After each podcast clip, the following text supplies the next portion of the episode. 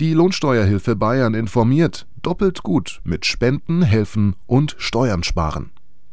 Die Erdbebenkatastrophen von Haiti und Chile haben eine große Welle der Hilfsbereitschaft ausgelöst. Auch in Deutschland haben sich viele Menschen entschlossen, diejenigen zu unterstützen, die alles verloren haben.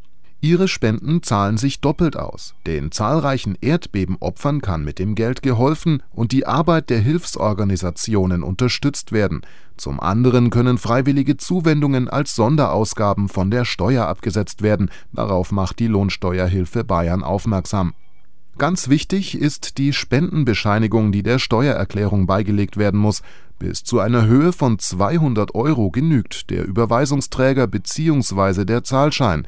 Ist die Spende höher als 200 Euro, stellen die Hilfsorganisationen häufig automatisch eine Spendenquittung aus Maximal 20 Prozent des Gesamtbetrags der Einkünfte werden vom Finanzamt als Spenden anerkannt. Wer mehr spendet, verliert dennoch keine Steuervorteile.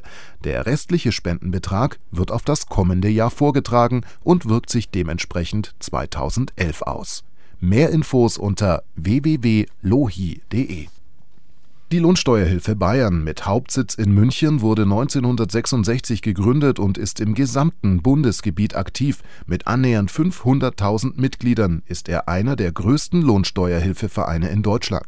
In über 350 Beratungsstellen berät die Lohnsteuerhilfe Bayern ihre Mitglieder im Rahmen der beschränkten Beratungsbefugnis nach 4 Nummer 11 des Steuerberatungsgesetzes. 96 Prozent der Mitglieder werden in Beratungsstellen betreut, die von zertifizierten Beratungsstellenleitern und Leiterinnen geführt werden